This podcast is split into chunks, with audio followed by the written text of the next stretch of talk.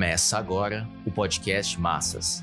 Editorial do Jornal Massas número 677, 13 de novembro de 2022. Combinam-se a crise econômica e política nas potências. Crescem as greves e manifestações na Europa em resposta à alta do custo de vida.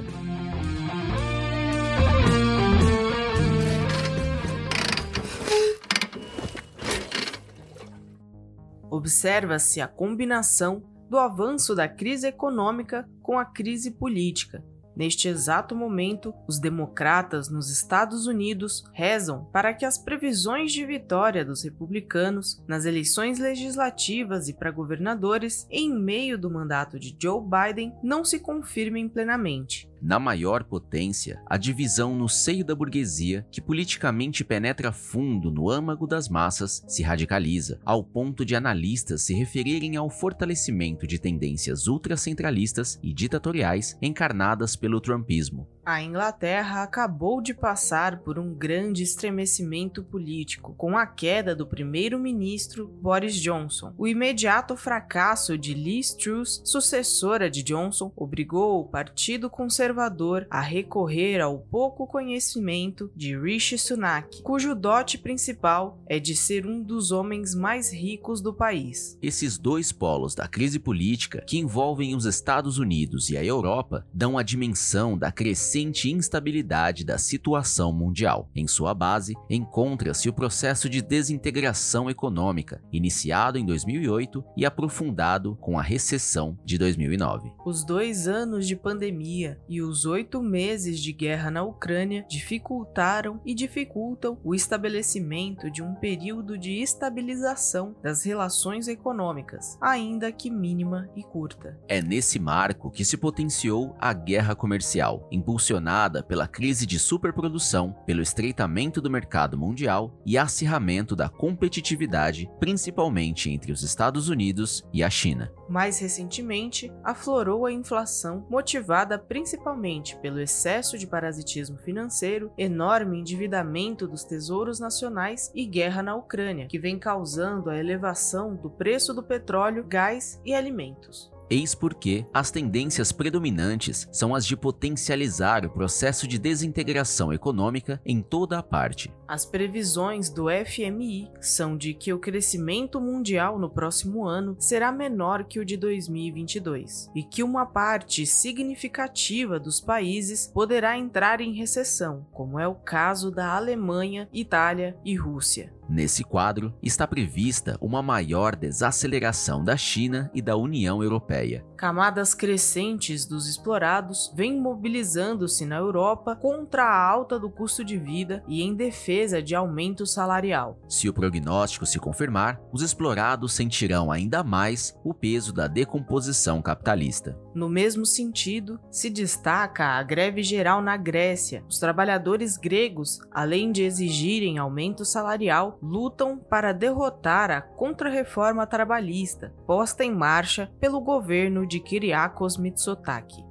A paralisação mais recente de vários setores na Bélgica, seguindo o exemplo de greves e manifestações na França, Inglaterra, Espanha e Alemanha, consta como mais uma demonstração de que os explorados obrigatoriamente têm de se lançar à luta de classes. Na Alemanha, em particular, a ultradireita, liderada pela Alternativa para a Alemanha, AFD, se vale do descontentamento das camadas mais pobres, da classe operária e da classe média para se potenciar. A intervenção da polícia contra os manifestantes deixou claro que o governo da burguesia de um país inteiramente submetido aos credores europeus, como é o caso da Grécia, não pode fazer concessões que atinjam os objetivos da política econômica voltados a sustentar o parasitismo financeiro. Mas o mais significativo nesse processo contraditório foi a marcha dos 140 mil realizada em Paris em 16 de outubro, convocada por uma frente constituída pela França insubmissa, ou seja,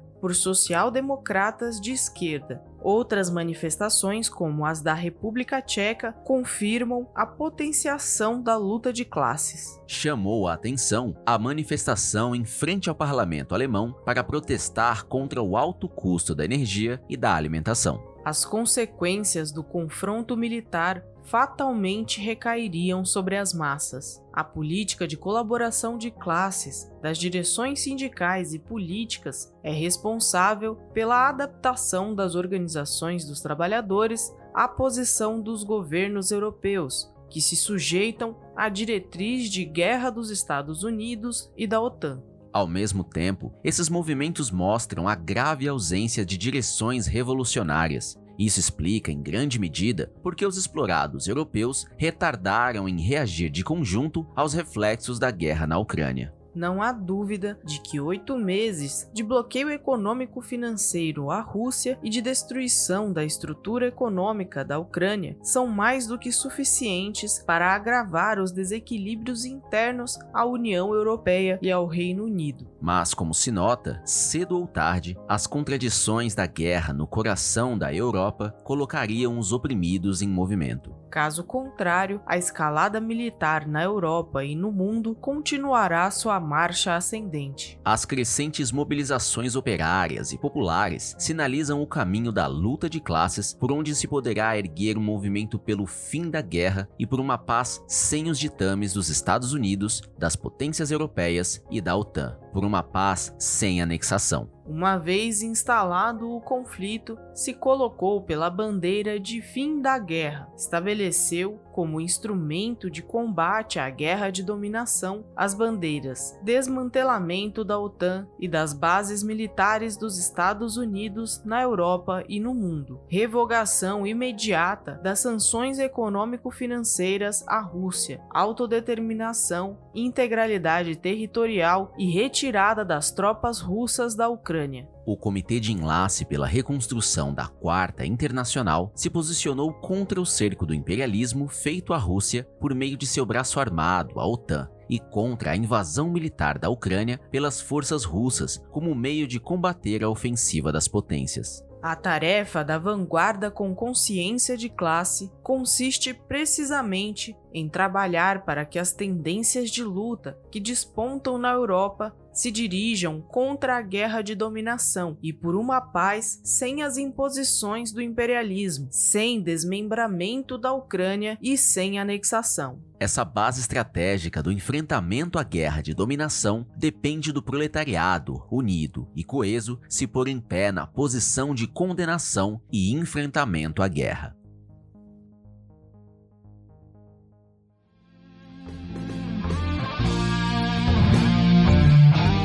Esse podcast é apresentado pelo Partido Operário Revolucionário, membro do Comitê de Enlace pela Reconstrução da Quarta Internacional. Para mais informações, acesse formassas.org.